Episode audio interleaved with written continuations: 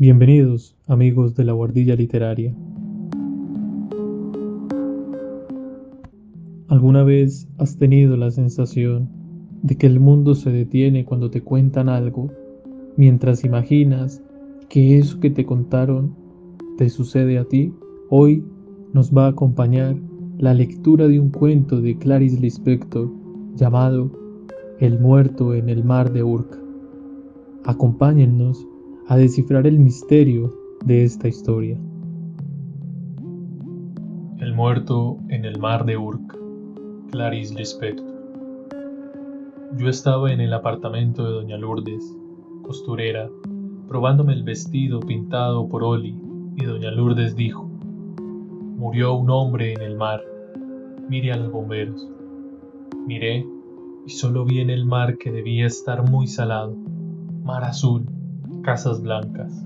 ¿Y el muerto? El muerto en salmuera.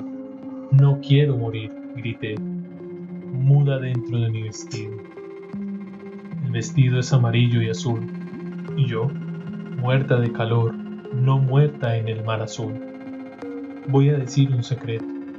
Mi vestido es lindo y no quiero morir. El viernes el vestido estará en casa, el sábado me lo pondré, sin muerte, solo mar azul.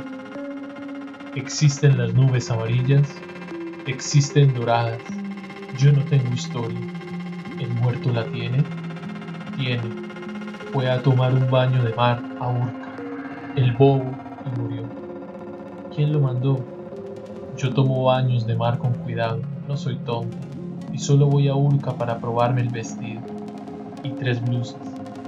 Ella es minuciosa en la prueba. ¿El muerto? ¿Minuciosamente muerto? Voy a contar una historia. Era una vez un joven a quien le gustaban los baños de mar. Por eso fue una mañana de jueves a Urca. En Urca, en las piedras de Urca, está lleno de ratones. Por eso yo no voy. Pero el joven no les prestaba atención a los ratones, ni los ratones le prestaban atención a él. Y había una mujer probándose un vestido y que llegó demasiado tarde. El joven ya estaba muerto, salado. Había pirañas en el mar. Hice como que no entendía. No entiendo la muerte.